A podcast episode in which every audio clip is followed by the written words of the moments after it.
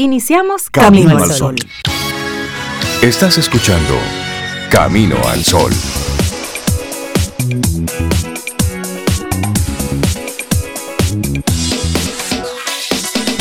Buenos días, Intertis, Obeida Ramírez, a todos nuestros amigos Camino al Sol oyentes. Muy buenos días, ¿cómo están ustedes? Yo estoy bien, Rey, buenos días, buenos días, Cintia, Laurilla, nuestros amigos. Eh, sí, estoy bien, estoy muy bien. ¿Y ustedes cómo están? Pues estamos muy bien, muy bien, dándole la bienvenida al miércoles, que vive el miércoles. y, te, vi con café en mano, Cintia, ya con eso no está súper bien. ¿Verdad que sí? Así se comienza un día. Es lo que creo. Todo es balance, todo es balance, pero ya los, los amigos Caminos al Oyente saben que con el café tenemos un tema nosotros. Y arrancamos así un, con un buen tema. Un buen tema, sí, sí. un buen tema, una buena forma de comenzar el día. Y preguntarle a nuestros amigos y amigas Camino al Sol oyentes cómo amanecieron, cómo, cómo estuvo su martes. Puedes comentarnos a través del 849-785-1110. Dinos cómo va, cómo va la vida, cómo van los planes, los proyectos, cómo va, cómo vas. Estamos en agosto, no esperes a diciembre para ir sumando y restando, no Ahora es una buena época para hacerlo. Ir, ir sumando, ir viendo cómo van esos planes de, principios de año. ¿Los mantienes todavía? ¿Hay alguno que queda todavía eh, intacto? ¿O ya olvidaste esa lista y no sabes ni siquiera de lo que te estoy hablando? O estás mirando la lista y dice, y yo escribí eso. eso lo escribí yo. ¿Bajo qué condiciones? ¿Cuándo fue que Hay que tener cuidado con las cosas que uno desea. O vas tachando, mira, logré esto y esto y esto y esto y voy conectado. Entonces ahí entra el sentido de tú asombrarte. ¡Wow! Sí, lo he estado logrando. O ¡Wow! No he logrado nada. Sí, porque el asombro viene de lado y lado. Y ese es el tema que te proponemos en el día de hoy. Asombrarse. El sentido. Tener esa, esa capacidad de, de asombrarnos. No perder la capacidad de asombro. No permitirnos anestesiarnos por el sistema o por la vida. A veces simplemente ya nos quedamos como si estuviésemos simplemente insensibles ante, ante las cosas que nos suceden. Porque como que lo hemos visto todo, como que ya lo sabemos todo. Y no, cada día tenemos oportunidades maravillosas de sorprendernos de manera positiva, de asombrarnos de manera positiva. Esa, esa palabra es bonita, asombro, a mí me encanta, es preciosa. Eh, y, qué es asombrarse? Y además, me, estaba preguntando ahora mismo, ¿qué me asombra? ¿Qué te asombra? Bueno, la naturaleza es fuente de asombro para las personas sensibles, por el hecho de, por la, por la grandeza, por, porque no puede ser replicado por el hombre. Y de repente son cositas, elementos que a la gente le llama la atención, lo que no puedo hacer yo lo que solamente puedo admirarlo, pero realmente no podemos replicarlo, pues tiende a ser una, una un elemento que nos asombra. Pero como, como, decía Rey, en la capacidad de asombro también habla un poquito de, esa alma que sabe que no lo ha visto todo, que no lo sabe todo, que todavía le falta mucho por explorar. Y eso mantiene el alma joven también, la capacidad de asombrarse, porque hay un hormigueo especial en, el, en el proceso de un asombro, como un hormigueo especial que tú lo disfrutas mucho y luego integras lo que ya viste, pero en ese momento, ese hormigueíto, así esa alegría, ese wow, ese momento wow, em, no sé, también te da como... Que no tiene que ser de que wow, que voy para la luna, que no, no, no, a veces cosas bien sencillas te causan asombro. Mira, hasta como que siempre se te quema la bichuela y hoy te salió bien. wow, me salió, me salió, qué alegría. Sí, señores, y es que no tenemos que esperar las cosas grandes para asombrarnos, porque si no, acabo vamos de vivir un, un momentito de asombro. Mira, ah. por eso me puse a reflexionar. Yo me iba a sentar aquí ya a hacer camino al sol y veo que uno de los cachorritos, que ya abrieron los ojos, se queda mirándome. Ajá. Se queda mirándome, yo me muevo y él se mueve como que quiere venir para donde yo estoy. Y yo me quedé, ¡Ah! él me está mirando. Y fue una sensación como, como linda. Sí, asombro. es decir, ahí, ahí hay una vida que tú has visto desde sus primeros segunditos de vida. Entonces verlo evolucionando, eso es motivo de asombro. Ay, qué bonito. Uy, pero están me asombran cada vez. Sí, sí, sí. Entonces, vamos a incluir, exacto, vamos a incluir en la conversación a nuestros Camino al Sol oyentes. ¿Qué te asombra? ¿Qué, te quite el aliento? Así como, wow, sí. Así es que es para nosotros, para nosotros asombrarnos. Laboratorio Patria Rivas presenta En Camino al Sol, la reflexión del día.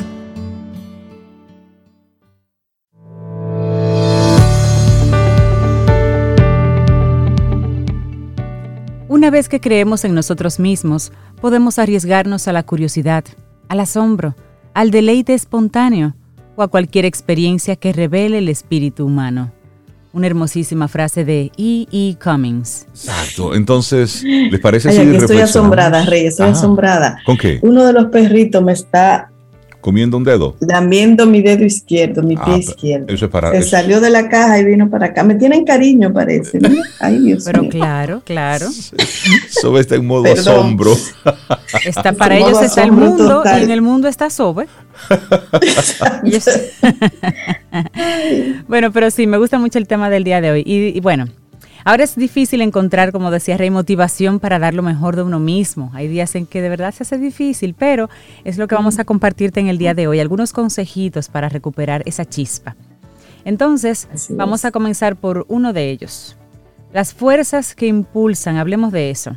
Sí. Cuando busques tu motivación, te ayudará a pensar que esta se divide en dos categorías, y eso lo dice Stefano Di Domenico, un investigador de la motivación que enseña actualmente en la Universidad de Toronto, Scarborough.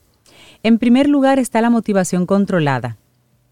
Cuando sientes que te gobiernan fuerzas externas, como el bono de fin de año, los plazos, los castigos si no lo haces, las recompensas internas como la culpa o querer agradar a alguien. Es difícil mantener la motivación cuando no se tiene el control, a menudo cuando la gente dice que ha perdido la motivación, lo que realmente quiere decir, dice este, este, experto, es, hago esto porque tengo que hacerlo, no porque quiero. Ese es el primer tipo de, motivación, una, una de las fuerzas que te impulsan. La otra fuerza es la motivación autónoma, que es la que buscamos. Es cuando uno se siente autodirigido, ya sea porque tiene una afinidad natural con esa tarea que tienes por delante o cuando hacemos algo porque entendemos que vale la pena, que vale el esfuerzo. Yo quería más de esa sensación, pero cuando llegué a esta nota, dice el, autor de este, de este escrito, porque hasta, hasta para él escribirlo debió ser un proceso. Dice, hasta cuando llegué a esta nota me di cuenta de que la motivación toca tantas partes de nuestras vidas, la escuela, el trabajo, el ejercicio, el voluntariado, la salud, Así que esos dos elementos son los que comienzan a, movernos, son fuerzas que nos impulsan. Exactamente. Y hay, bueno, hay pequeñas y oportunas recompensas también. Esperar una recompensa no es lo mejor para la motivación a largo plazo, pero varios estudios sugieren que asociar pequeñas recompensas inmediatas a una tarea mejora tanto la motivación como la diversión. Y Laura Park, que es una profesora asociada de psicología en la Universidad de Buffalo, corría maratones antes de tener hijos, pero ahora les resulta difícil encontrar un hueco para hacer ejercicio antes de que anochezca. Cuando usa la banda caminadora, la máquina de caminar para entrenar por la noche, la combina con Netflix para que correr dentro de la casa sea más agradable. Así que lo intenté, dice el, el autor. Encontré una jarra favorita que solo uso cuando escribo y preparo un té o chocolate caliente especial para sorber frente a la computadora. Eso está chévere. Ese regalito de un té, un cafecito, eso, yo hago eso. Eso está chévere, porque eso le está diciendo a tu ser, óyeme, con esto tan especial vamos a hacer esto. Exacto. Y te vas preparando emocionalmente. Bueno, aquí hay otra sugerencia. Encuentra tu razón de ser sin embargo, y seguimos con este hilo conductor, el té solo puede llevarte hasta cierto punto. El psicólogo clínico Richard M. Ryan, uno de los dos científicos que desarrollaron un conocido enfoque para entender la motivación llamado teoría de la autodeterminación, anima a quienes buscan una motivación duradera a que se sumerjan en sus valores. Ryan, profesor de la Universidad Católica Australiana del Norte de Sydney, afirma que cuando conectas las cosas que son importantes para ti con las que necesitas hacer, incluso las más aburridas, puedes sentirte más en control de tus acciones. ¿Qué te gusta de tu trabajo? ¿A qué valor fundamental responde? Qué buenas preguntas, ¿eh? Escribir sobre tus valores puede ser un buen comienzo, dice Tanaya Winder, conferenciante motivacional y poeta que vive en Alburquerque. Winder, que dicta talleres para reconectar con el sentido de la vida, suele pedir a sus alumnos que escriban libremente sobre los que, lo que les hace revivir. Está bueno eso. Ay, qué ejercicio más bonito. Es un buen ejercicio. Bueno, otra palabra, conexión, es una palabra clave también en la motivación. Y Winder, un experto, dice que su sentido del propósito se basa en su comunidad. Él vive en Duckwater, entonces él sugiere que tomes en cuenta cómo tu motivación te relaciona con quienes te rodean, ya sea tu familia, un equipo de baloncesto, una comunidad religiosa, además. Las conexiones sociales de este tipo son fundamentales para reavivar la motivación, dice Park, especialmente tras el aislamiento forzado de la pandemia. Sin esa conexión fundamental, a veces la motivación empieza a marchitarse. ¿Te sientes aburrido en el trabajo? Ponte en contacto con tus colegas y colabora en un proyecto o pide consejos específicos relacionados con su experiencia. O bien organiza una sesión de lluvia de ideas para algo que tengas que hacer, una reunión después del trabajo, hasta un Zoom con un café. Cada quien cuele su café y nos juntamos a tal hora. Y esas conversaciones son realmente buenas. Ponerte en contacto con los demás también los motiva a ellos. Te motiva a ti, pero también los motiva a ellos. Dejar que alguien sepa que estás pensando en él, en ella, es suficiente para que se motive. Qué bonito. Sí, muy bonito. Bueno, y las personas también se motivan entre sí, como decía Cintia, a través de la competencia. En un estudio del 2016, los investigadores agruparon a los estudiantes de un programa de ejercicio de 11 semanas en pequeñas redes sociales en línea. Algunos grupos eran competitivos, otros proporcionaban apoyo. Los estudiantes de los grupos competitivos hacían ejercicio con mucho más frecuencia que los de las redes sociales de apoyo.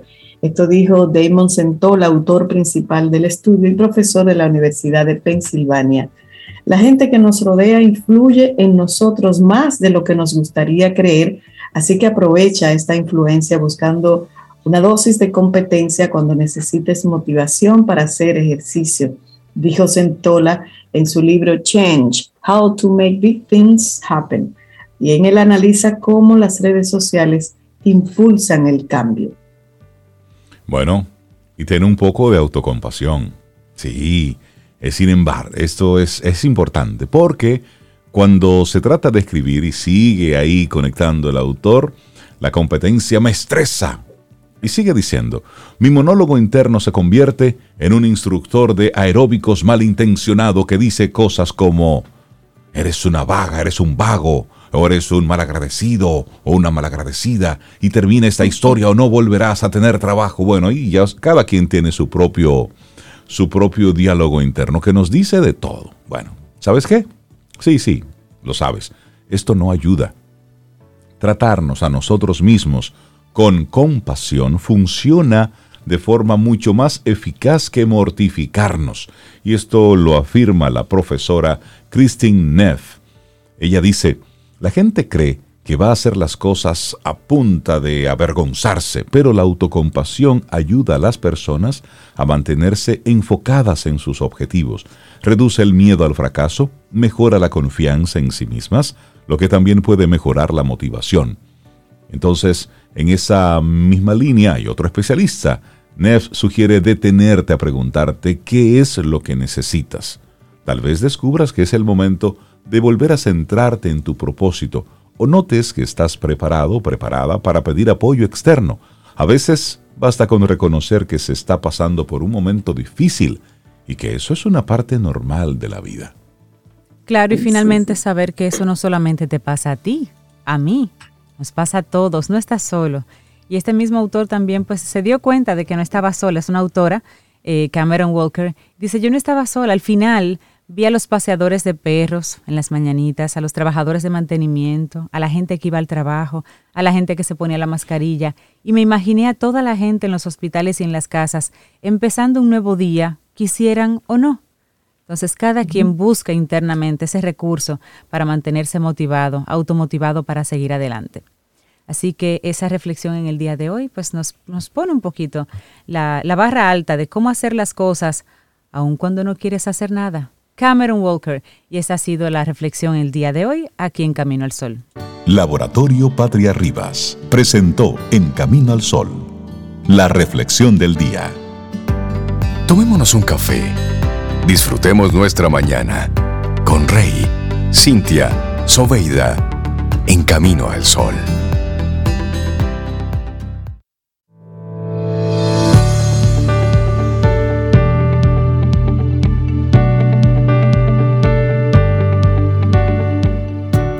Y esta frase la hemos compartido en ocasiones anteriores. Es de Louis Hay, del libro Pensamientos del Corazón, del 1998. Pero es tan vigente y tan hermosa. Dice, para cambiar tu vida por fuera, debes cambiar tú por dentro. En el momento en que te dispones a cambiar, es asombroso cómo el universo comienza a ayudarte y te trae lo que necesitas. Sobeida, ¿qué nos tienes para hoy? Camino al sol. Hoy vamos a hablar con un especialista que nos trae en su brisa de verano un tema súper interesante. Oigan el título, ser auténtica, serena y productiva. Y sobre todo, cómo lograrlo y no morir en ese intento de ser así. así es que recibimos con muchísimo placer aquí a Sharon Mano, diplomática de carrera, también es conferencista, consultora de negocios, coach activo y presidente de la Escuela Europea de Gerencia acá en la República Dominicana. Y lo que más me gusta es Sharon Chief, Happiness Officer. Eso no, no, deja de asombrarme, eso que es Sharon. Hola Sharon, ¿cómo estás? Muy buenos días, muy buenos días, ¿cómo están? Qué bueno que continúes en la línea del asombro, Sobeida. Ay, sí, yo sí. buenos días, Sharon. Fantástico. Buenos días, Sharon. Pues, Qué bueno Buenos días, ustedes saben que cuando Laura me contacta y me comenta sobre el tema de brisa de verano, me puse a pensar, wow, tantos temas que tocar así refrescantes, eh, que sean alegres, que sean positivos, que sean así como lo que genera una brisa en pleno verano. Y entre otros temas, Sobeida, uno de los que pensé es comentarles un poco sobre el, área de Chief Happiness Officer. Mm. fue una certificación que hice unos, hace unos dos, tres años en, Florida, en Miami, y, y, revisabas un poco cuáles eran las competencias que se requerían para dentro de una organización impulsar la felicidad y el bienestar laboral y fue bien interesante. Me fui decantando por diferentes temas y al final decidí este de autenticidad. ¿Qué les parece? Claro, auténtica, serena y productiva. Sí, y de, todas las, y de todas las palabras, la que más me llama la atención es serena. Sí, que, Ser auténtica, serena y productiva. Precisamente en una época donde una de las características principales es, es la locura, es, es la, es el, estoy muy rápido, el siempre estamos tarde, el, una especie de locura colectiva es lo que tenemos. Todos con los que tú conversas, todo el mundo está tarde y anda rápido y no tiene tiempo. Y aquí tú destacas esto de ser auténtica, serena y productiva. Pero ya llegaremos hasta ese momento. Nos gustaría iniciar entonces, eh, hablar un poquitito sobre ese concepto de qué es ser auténtico, qué es la autenticidad realmente. Sí, eh, la verdad es que a mí me parece fascinante este tema, porque con mucha frecuencia descubrimos en algunas actividades que dentro de los valores que las personas quisieran rescatar o desarrollar o practicar mucho más es el ser auténticos. Muchas veces cuando reflexionamos acerca de las comparaciones sociales, cuando discutimos acerca de este ritmo de vida tan acelerado, al final, una de las conclusiones a las que llegamos es el que queremos ser nosotros mismos. Queremos ser los protagonistas de nuestras vidas, los arquitectos de, nuestra, de nuestro destino y no necesariamente ser títeres de la sociedad, de lo que los demás nos imponen, de lo que los demás quieren que nosotros digamos o hagamos.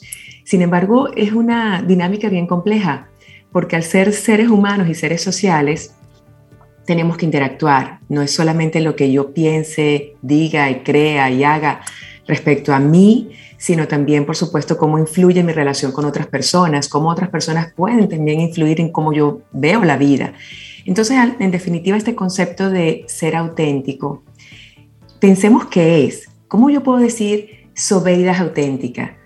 Eh, ¿qué, ¿Qué hecho concreto podría hacer que yo utilice ese adjetivo? Y realmente, si nos ponemos a ver, es un constructo humano, es un concepto abstracto, porque no puedo yo definitivamente apuntar a un elemento específico.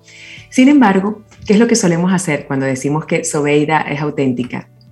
Solemos pensar en algunas características de las personas auténticas. Son personas que expresan cómo se sienten con claridad, que pueden incluso señalar si están nerviosas o no, si tienen alguna emoción o no, estoy triste, estoy contenta, es decir, que identifican sus emociones y las pueden expresar sin dificultad.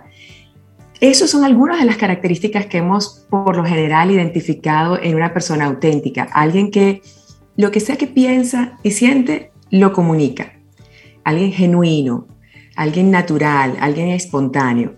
Pero tenemos que tener mucho cuidado con lo que puede significar entonces esto de ser auténtico.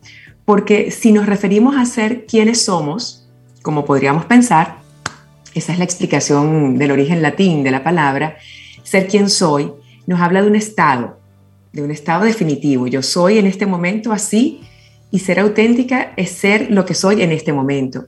Pero hay una definición distinta que viene del origen griego y tiene que ver más bien con la construcción del ser, con en quién me convierto, por lo cual no se trata de un estado, no se trata de un hecho o una situación, se trata de un proceso. Entonces, cuando autenticidad es un proceso, se vería diferente, porque yo ayer dije algo, pero hoy puedo decir otra cosa. Y quizás ustedes dicen, wow, pero Sharon cambia mucho, no es auténtica. Pero tengamos cuidado entonces allí. Yo creo que lo primero es entonces esa definición de autenticidad. Y autenticidad la podemos ver entonces en esas dos dimensiones. Ser quien eres expresarte, ser natural, ser genuino, ser espontáneo, pero por otro lado también descubrir y darte cuenta en quién te conviertes. Y allí, Rey, cuando ustedes hace un rato comentaban el tema de los valores, yo creo que esto es fundamental. Yo hace unos años hice el ejercicio de pensar y reflexionar y, y de hacer un ejercicio de autodescubrimiento sobre quién soy. Y quién soy implica valores. Y dentro de mis valores hice una lista muy larga. Primero escoges, no sé, 10, 15, los reduces a 5 y si puedes, los tratas de llevar a uno o quizás a tres. Yo elegí tres porque me era difícil quedarme con uno solo. Pero dentro de estos tres está serenidad. Yo quiero construir una personalidad serena. Yo elegí ese valor para mí.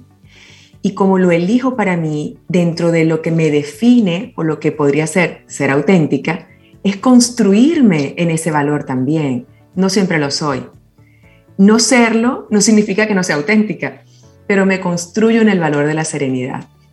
Y esto implica también el otro elemento, el de ser auténtico y ser productivo, esa última palabra que, coloqué, porque me suele pasar con mucha frecuencia, no sé qué piensan ustedes, me gustaría escucharlos, cuando en algunas actividades a nivel organizacional me dicen, bueno, pero yo soy quien soy, yo digo lo que pienso, a mí no me importa lo que digan los demás. Yo no tengo pelos en la lengua. Exactamente. Eh, lo que diga Sobeida, bueno, es asunto de ella.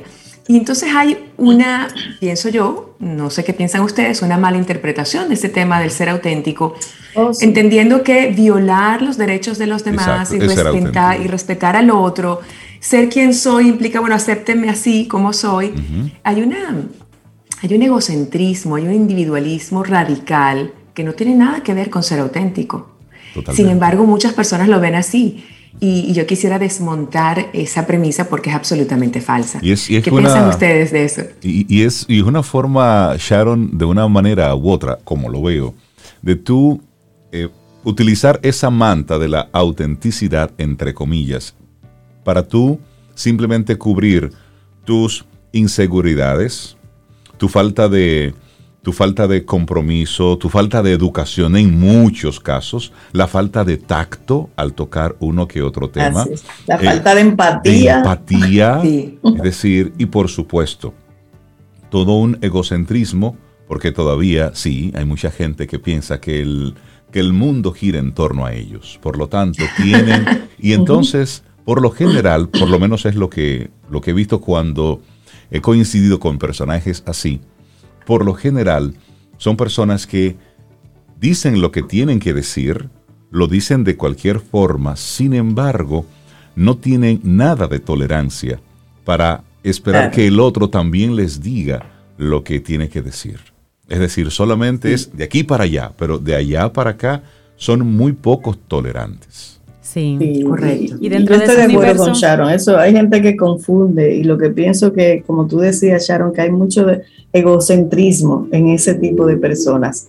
Acéptame tal cual, pero, pero no hacen ningún esfuerzo como por mejorar su interacción con, con, los demás y como decía Rey, su forma de plantear sus ideas o lo que piensen, ¿no?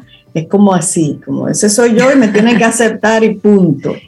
Pero, dentro de ese universo yo pienso que también hay personas que sencillamente son, tienen un problema de forma, porque en el fondo una persona así puedes, puede decirte que realmente lo que pasa es que un valor para mí muy importante es la verdad, o es la coherencia, o es, es un sentido. Sin embargo, eh, lo que le falta a esta persona es la forma.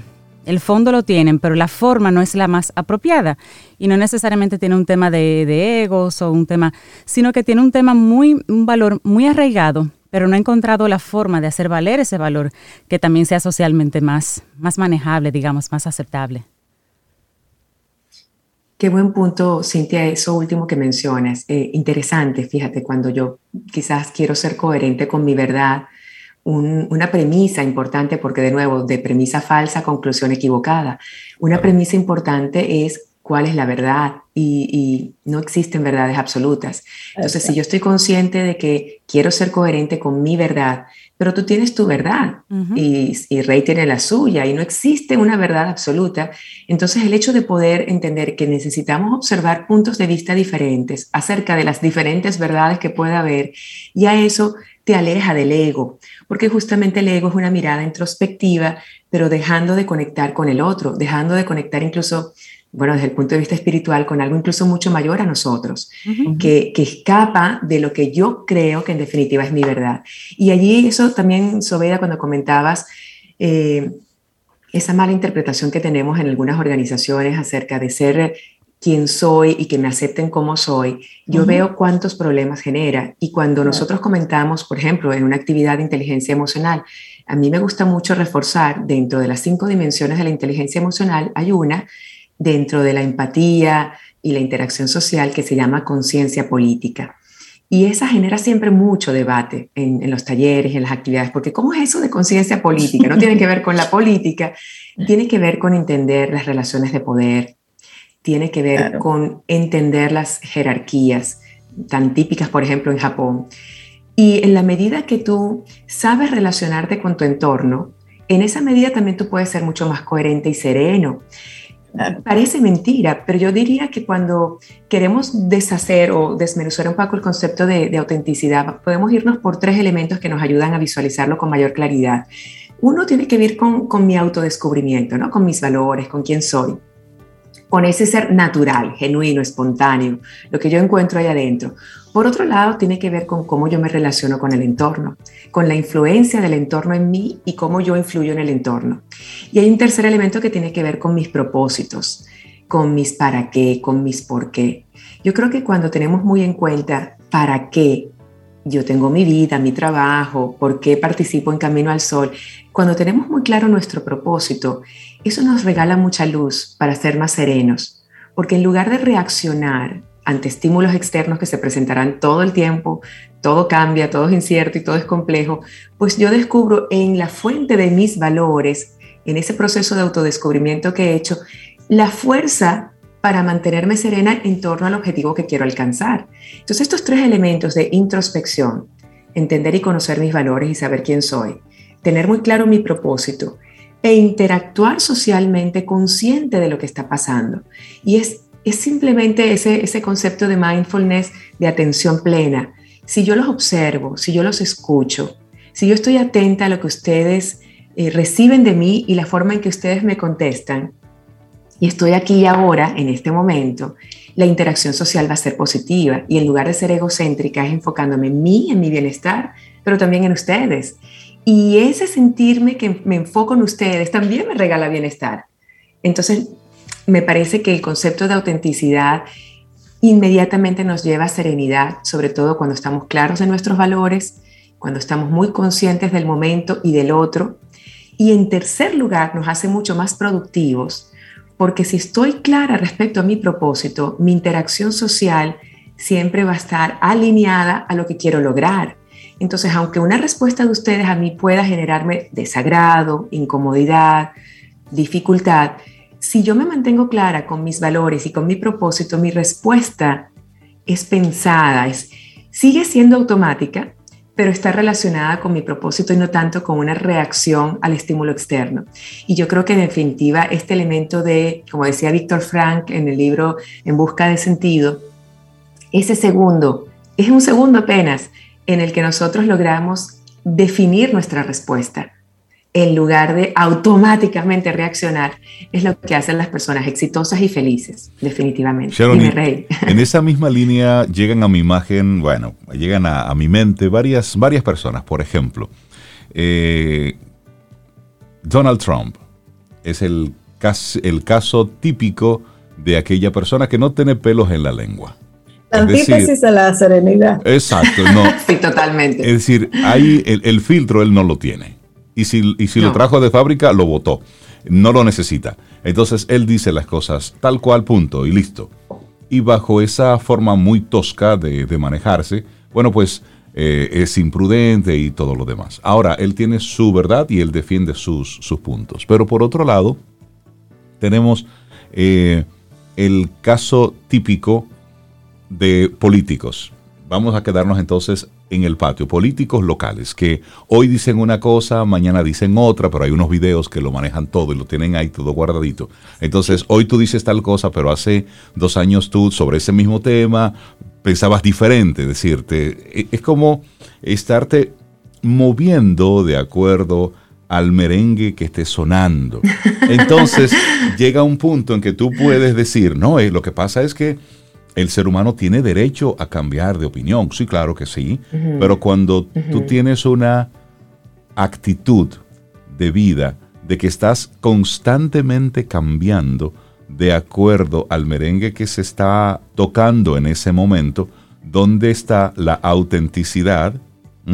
¿Y dónde está el comportarte de manera complaciente con el tema, con la situación o para conseguir otras cosas.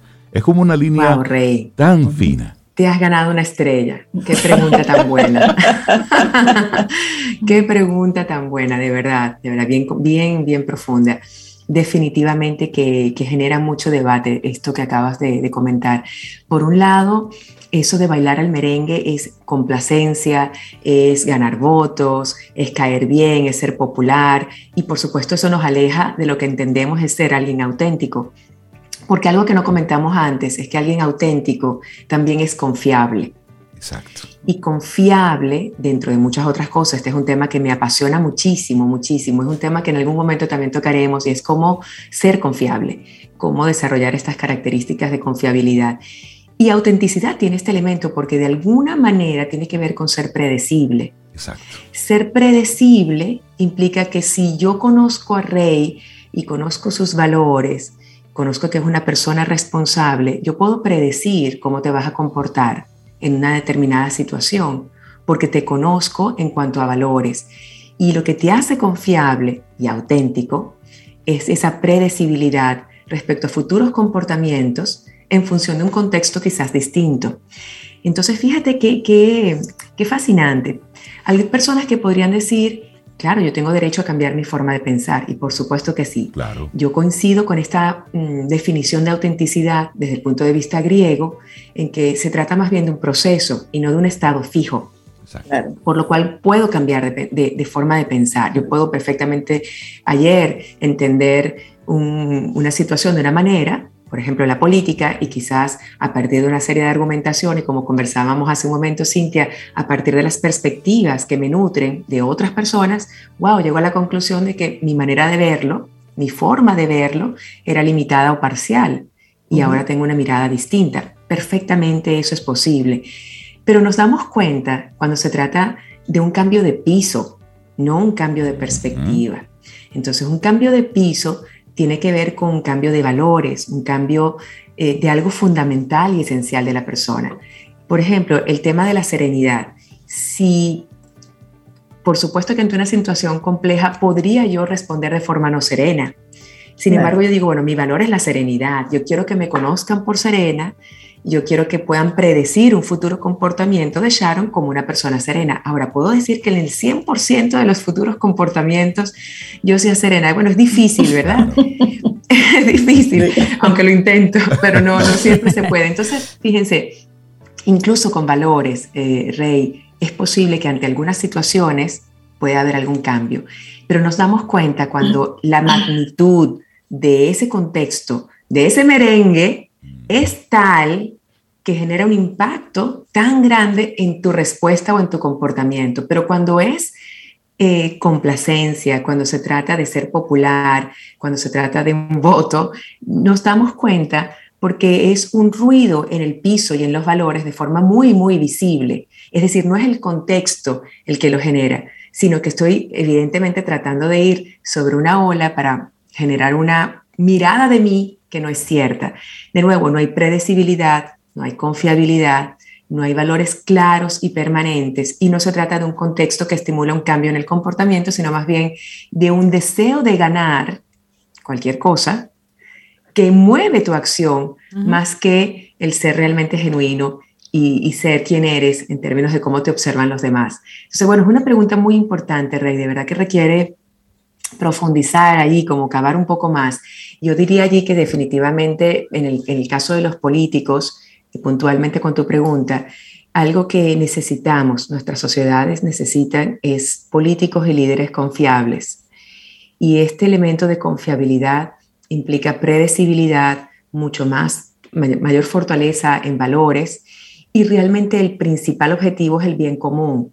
Entonces, cuando el cambio de comportamiento, de decisión por el merengue, tiene que ver con una mejora en tu forma de entender el bien común, bienvenido el cambio. Claro. Pero cuando se trata de un cambio por tu beneficio, ya la sociedad, los electores, nos damos cuenta que no es por mí, sino porque tú quieres mantenerte o porque tú quieres lograr algo para tu beneficio. Este elemento de bien común de cara a los políticos y a la predecibilidad y la confianza creo que es clave y es lo que hemos perdido en muchos países de América Latina, bueno, e inclusive en Estados Unidos. Por supuesto. claro, sí, sí. claro, así es. ¿Y cómo podemos, por ejemplo, Sharon, manejarnos en temas de, relaciones jerárquicas. Tú lo mencionaste hace un ratito, medio rapidito así, pero sí me gustaría, por ejemplo, una persona que se considere auténtica. Em, tiene una forma entonces de, manejarse, digamos, un contexto, una perspectiva, una forma. Pero en el contexto de cuando tiene que trabajar con personas de diferentes grupos y hay una relación jerárquica ahí que entra en contexto, cómo esta persona sigue siendo auténtica, pero toma en cuenta la, forma en que debe comportarse de acuerdo al público o la persona con la que esté. Otra estrella para ti, Cintia, también una buena pregunta. bueno, fíjense, primero tengamos en cuenta cuáles son los posibles obstáculos o barreras o dificultades en el ser auténtico que impiden que yo sea quien soy. Por ejemplo, en cualquier entorno, uno, el miedo, el miedo al rechazo, el miedo al fracaso, el no sentirme cómoda porque el espacio quizás no genera esa confianza de mostrarme tal cual soy, sobre todo por, por temor a la consecuencia respecto a cómo el otro me observa, ¿no? Entonces tiene que ver allí presión social, esa presión a veces adaptarnos a un entorno en el cual no me siento cómodo, es cuando decimos, bueno, el mono en el agua o el pez en el árbol. Bueno, por supuesto le va, le va a costar ser auténtico porque no se siente bien en ese entorno. El, el, tema también de auto, con, autoacondicionamientos, cuando tenemos creencias limitantes y nos autoengañamos respecto a quienes creemos que somos y realmente tienen mucho que ver con falsas creencias ¿no? o creencias limitantes. Todo eso impide mucho el que nosotros seamos auténticos porque hay un elemento aquí, Cintia, no confiamos en nosotros mismos tampoco. Fíjense, hablábamos hace un momento de, de que los políticos deberían ser confiables, pero también para ser nosotros auténticos tiene que existir este elemento de autoconfianza. Cuando nuestra autoestima es baja, cuando nuestra autoconfianza es baja, yo tiendo a compararme, tiendo a querer caer bien, independientemente de quién soy. Y este elemento de falta de autoconfianza y falta de autoestima impacta muchísimo la autenticidad, porque caemos en estos juegos, ¿no? De presión social, comparación y complacencia. Entonces, primero es disminuir cualquier elemento que obstaculice, que dificulte el ser auténtico, y es crecer en autoestima, tenerla sana, no tampoco tan alta, tenerla sana. Por otro lado, el, el, confiar en nuestros talentos, saber quiénes somos, en dónde están nuestras oportunidades. Y de cara a la interacción social, entonces, una vez yo confío en mis talentos y también conozco mis oportunidades, ¿qué ocurre con la interacción social? Todo entorno, tanto en las organizaciones como en la casa, en la sociedad, implican jerarquías y relaciones de poder. Y no podemos, definitivamente no podemos, dejar de ver o tapar el sol con un dedo respecto a cómo influye una persona de poder en nuestro entorno y en nosotros. Si yo trabajo en una organización y existe una jerarquía y existen relaciones de poder, pensar que somos iguales en términos de impacto de la decisión no es verdad. No es verdad, porque el, el CEO tiene un nivel de impacto en las decisiones que toma mucho mayor, de mayor alcance que las que yo puedo tomar. Y esto es un hecho.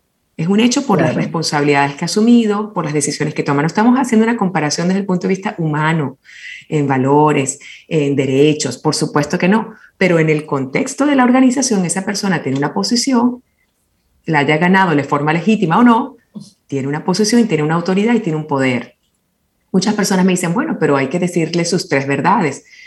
Hay que decirle sus tres verdades, pero de nuevo, ¿cuáles son las consecuencias? Diciendo sus tres verdades, tú ganas en, consecuencias positivas, por ejemplo, tú eres el mártir y tú te sacrificas para un bien común en tu organización, eso es lo que tú quieres lograr. O eres carne de cañón. Lo importante aquí, exacto, lo importante aquí es, Cintia, que, y, y justamente coincide con el tema también de serenidad y productividad, es, ¿cuál es mi propósito? Yo quiero sacudir esta organización, en términos de las prácticas que existen, no me gustan, no me, no me, parecen correctas y quiero generar un cambio, voy a ser auténtico respecto a lo que pienso que tiene que ocurrir y lo voy a decir, bueno, ¿cuáles son las consecuencias? ¿En qué entorno lo vas a decir? ¿Qué impacto va a tener? ¿Va a tener una consecuencia específicamente para ti y no va a ocurrir nada? Tienes que medir un poco esas consecuencias, tanto las esperadas como las no esperadas, y evaluar si está en línea con lo que quieres alcanzar, adelante el problema es que muchos de nosotros actuamos pensando que somos auténticos sin medir ni pensar las consecuencias esperadas, por lo cual hacemos más daño que bien. Y en consecuencia decimos, bueno, valió la pena, quizás hasta nos arrepentimos. Entonces creo que es importante que la conciencia social y la conciencia política impliquen medir consecuencias, alineamiento de propósito, realmente yo hacer un estudio de cuáles eran mis, mis valores y mis intenciones antes de proceder porque ahí es donde están los principales errores. Claro, y, eso que tú dices, algunas personas dirán, bueno, pero si no lo haces, eres cobarde. Y desde mi punto de vista, yo digo, no, es muy inteligente, porque hay que tomar decisiones inteligentes también. Mira, Sobeida, ese punto, wow, otra estrella. Ustedes los tres están en puros home run y ganando estrellas. Qué, qué, qué, valioso eso último que acabas de decir, Sobeida. Recuerdan, en una sesión pasada hablábamos de la valentía en, detener un proyecto si fuera necesario, ¿no? Es de valientes a veces eh, perder, dejar algo. Igual esto que acabas de decir, el, muchas veces elegir nuestras batallas y saber en dónde yo quiero mm, participar para generar un cambio es valiente y es auténtico, pero también es auténtico el estar muy claro respecto a cuáles son las consecuencias y cuál es la mejor forma de lograrlo. Por eso también dentro de las organizaciones, Cintia, entender, y esto requiere una habilidad que es difícil de enseñar. Pensemos un momento, ¿cómo cuando entramos a una sala en donde somos nuevos, identificamos relaciones de poder? ¿Cómo identificamos, más allá de que leamos la prensa y los sociales y sepamos quién es quién en la sociedad, eh, pensemos un momento cómo desde el punto de vista de comportamiento y de interacción uno sabe qué está pasando en una fiesta, en una reunión, en una mesa de trabajo. Y es observar los comportamientos, es observar quién influye en quién, quién asiente. Y allí, bajo esa mirada de entender las relaciones de poder y las jerarquías, nosotros tenemos que ser inteligentes, lo que dice Sobeida. Inteligencia es lograr lo que queremos, y lograr lo que queremos no es diciendo lo primero que aparece en tu cabeza. Exacto. Entonces es un error pensar que ser auténtico es soltar las cosas en automático. Sin filtro. Y de hecho yo quiero conectarlo y dejarlo allí quizás por el tema tiempo, en que muchas veces hay personas que me dicen que ser auténtico también es ser espontáneo. Es improvisar, es ser quien eres. Y fíjense algo, pensemos un momento en este programa y en todos los colaboradores extraordinarios que participan aquí. Una cosa es, por supuesto, de manera natural ir manejando nuestras ideas, responder a preguntas y generar un diálogo. Pero realmente es improvisación y espontaneidad o se trata de la experiencia de muchos años de todos los que estamos aquí. Ustedes, desde el punto de vista de la gestión de la cabina, de las noticias, de las reflexiones, hay mucho de espontaneidad y de autenticidad. Pero esa autenticidad se gana con la experiencia, se gana con la preparación. Y este es un argumento con el cual quiero cerrar, y es que para ser auténticos, para ser genuinos, para lograr nuestros objetivos, para ser serenos y productivos, tenemos que prepararnos. Hay que prepararse. Y es como cuando le preguntaron a John Maxwell en una oportunidad, después de una conferencia muy bonita, eh, señor Maxwell, ¿y cuánto tiempo le demoró a usted preparar esta conferencia? Y él contestó, toda la vida. Y la señora dijo, ¿cómo que toda la vida? ¡Qué ineficiente! Eso realmente no es un buen manejo del tiempo. Y, pensemos, él pudo haber sido muy auténtico, muy espontáneo, pero ¿cuánto nos toma prepararnos para una conferencia, para una intervención? Es la preparación y la acumulación de muchos elementos. Así que para ser auténticos y para ser genuinos y naturales, yo diría que como mensaje final, pensemos en quiénes somos y en quiénes queremos ser.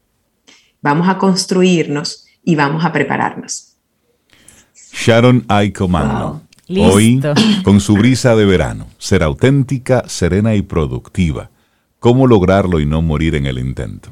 Sharon, una exquisitez como siempre conversar contigo. Muchísimas gracias. Exquisitez ustedes que se han ganado tres estrellas. Bueno, y esta conversación como siempre va quedando grabada y si quieres volver a repetir todo lo que hemos conversado hoy con, con Sharon, pues se envía a través del correo electrónico y también en nuestra página web puedes conectar Sharon Magno y ahí tú encuentras este y muchísimos temas, porque Sharon realmente eh, es otra dimensión. gracias, un abrazo. Un abrazo. Gracias a ustedes, un abrazo fuerte. Ten un buen día, un buen despertar. Hola. Esto es Camino al Sol. Camino al Sol.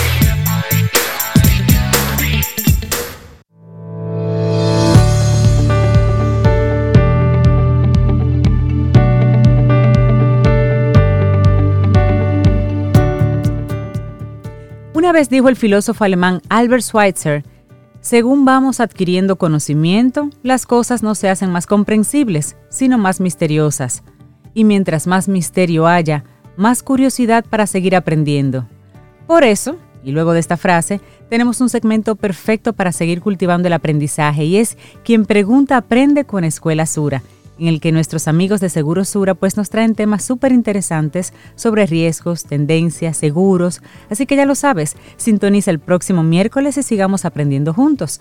Quien pregunta aprende con Escuela Sura.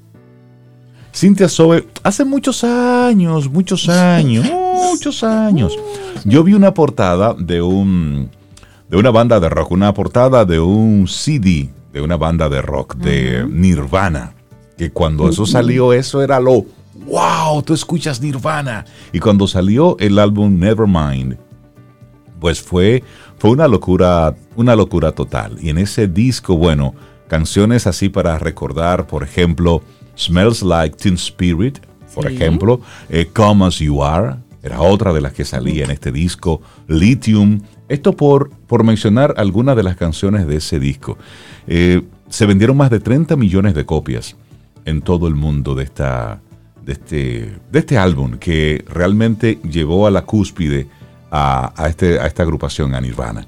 Pero ¿qué ocurre con, con, este, con este CD, con este disco? Es que en la portada era, es la fotografía de un bebé desnudo en una piscina persiguiendo un dólar que está eh, atado a un anzuelo. Cuando yo vi la portada, de verdad. Yo me hice la pregunta, wow, pero qué curiosa esta foto, porque es un bebé desnudo, donde se le ven sus partes íntimas al bebé. ¿Qué pasará con este niño cuando sea adulto?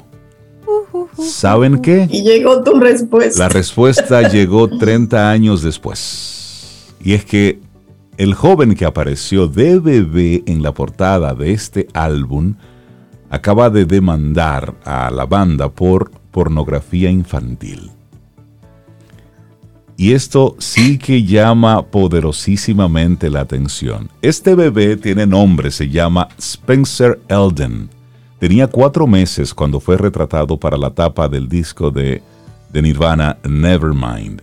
Ahora, a sus 30 años, este joven está llevando a juicio a la banda alegando explotación sexual. Según dice, sus padres nunca firmaron un documento que autoriza el uso de su imagen en el álbum.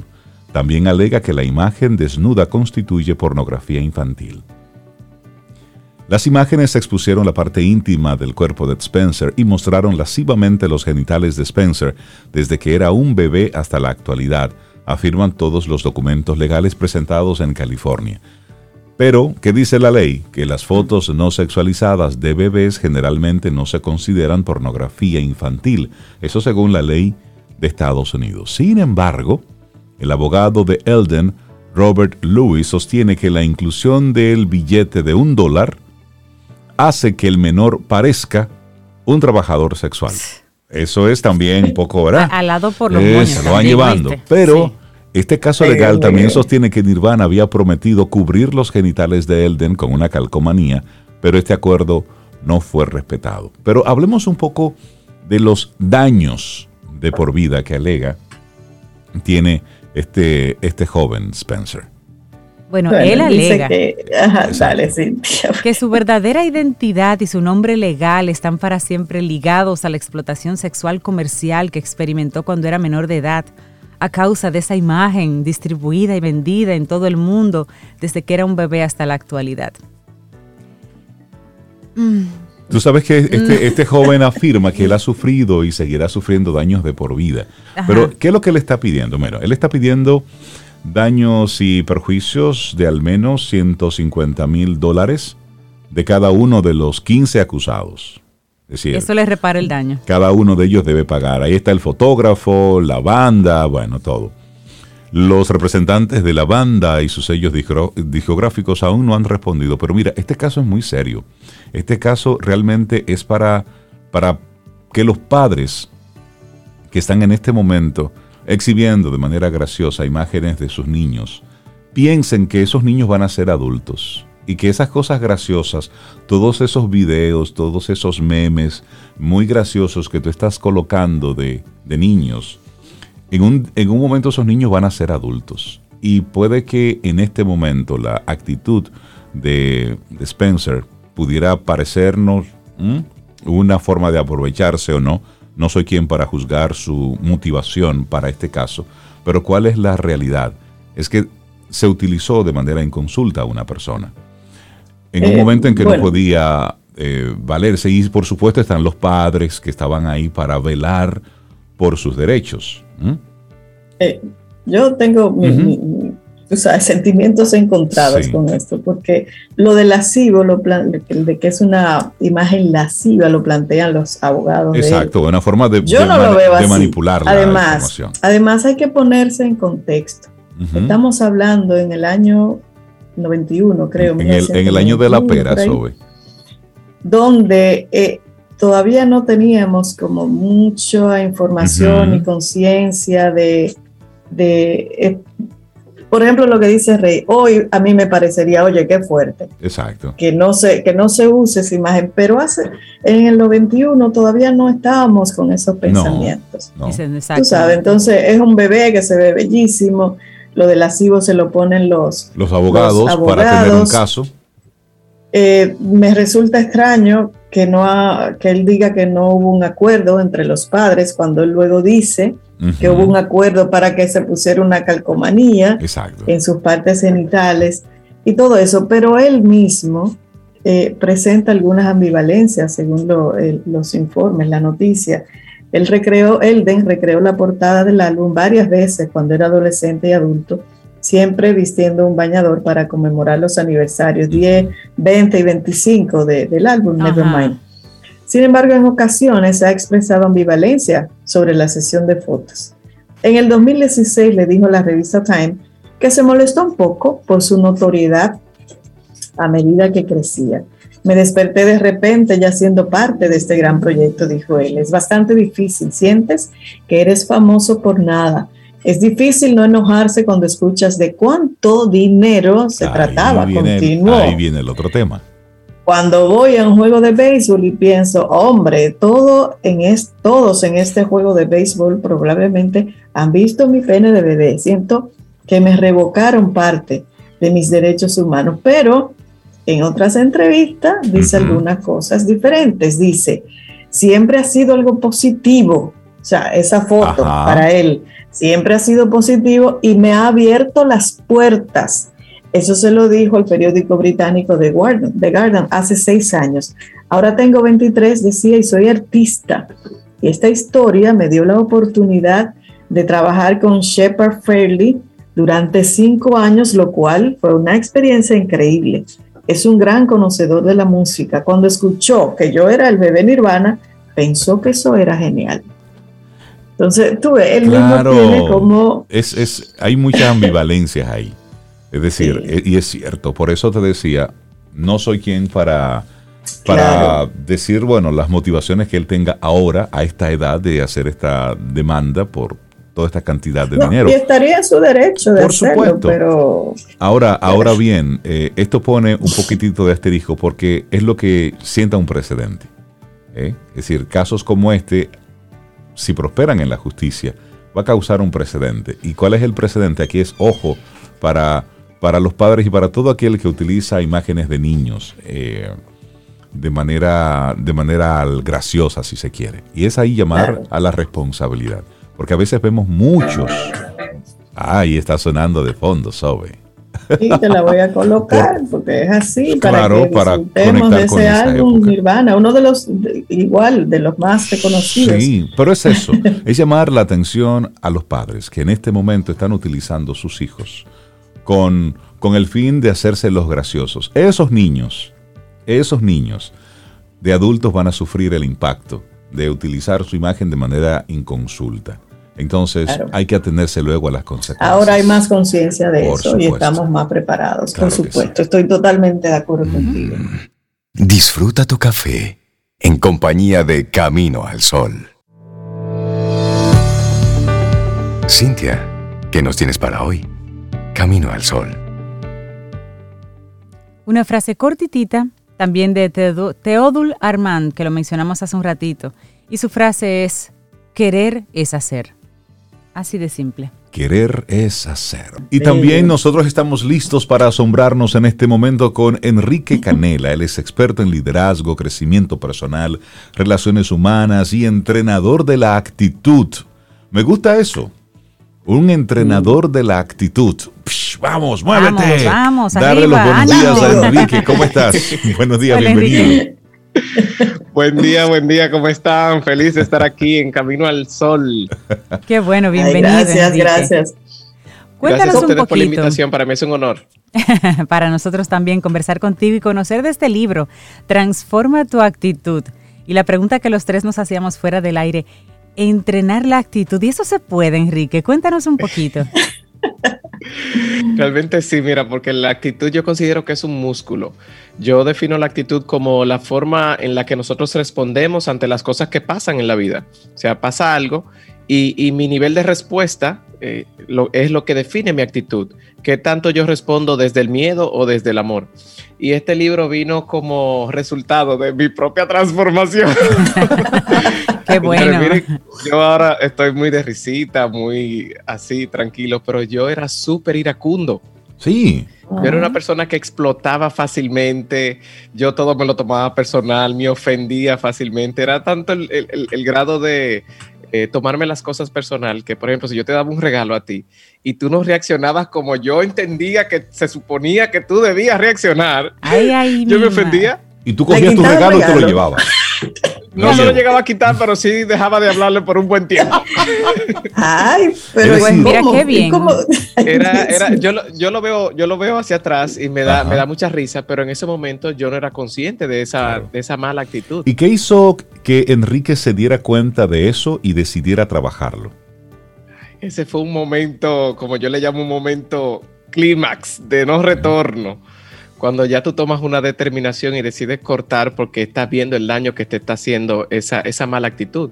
Muchas personas no se dan cuenta y yo digo que cuando tú notas que uno, tu actitud te está, te está haciendo perder relaciones, estás lacerando relaciones, lacerando amistades, cuando te estás dando cuenta que te hace perder incluso oportunidades, eh, las personas no hacen negocios con personas que no le agradan.